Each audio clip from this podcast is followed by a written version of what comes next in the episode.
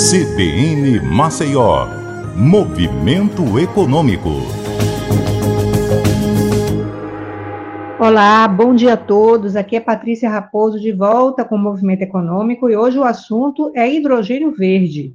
O governo do Ceará assinou um acordo com os Países Baixos para a criação de um corredor de hidrogênio verde que vai ligar o porto de Pecém ao porto de Roterdã, na Holanda. O acordo foi assinado na última terça-feira num evento para empresários. Com a assinatura, o Porto de Pecém e o Porto de Roterdã criam uma rota de ponta a ponta para a cadeia de suprimentos de hidrogênio verde.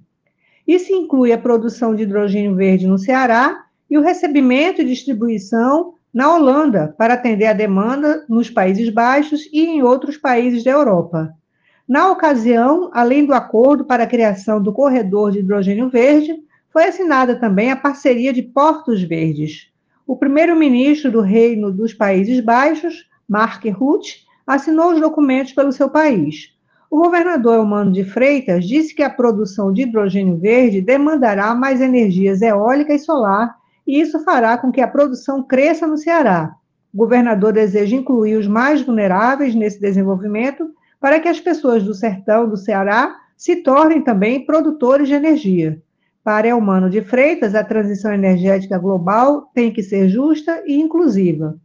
Já o primeiro-ministro dos Países Baixos disse que o Brasil está diante de uma oportunidade excepcional para fortalecer o seu setor marítimo, já que a Holanda tem expertise em portos e logística. Mark Rutte disse que o hidrogênio verde não é uma tecnologia do futuro, é do presente e está acontecendo agora. E o Ceará está liderando o caminho no Brasil, como Roterdã é um líder na Europa. É isso, eu fico por aqui e até a próxima.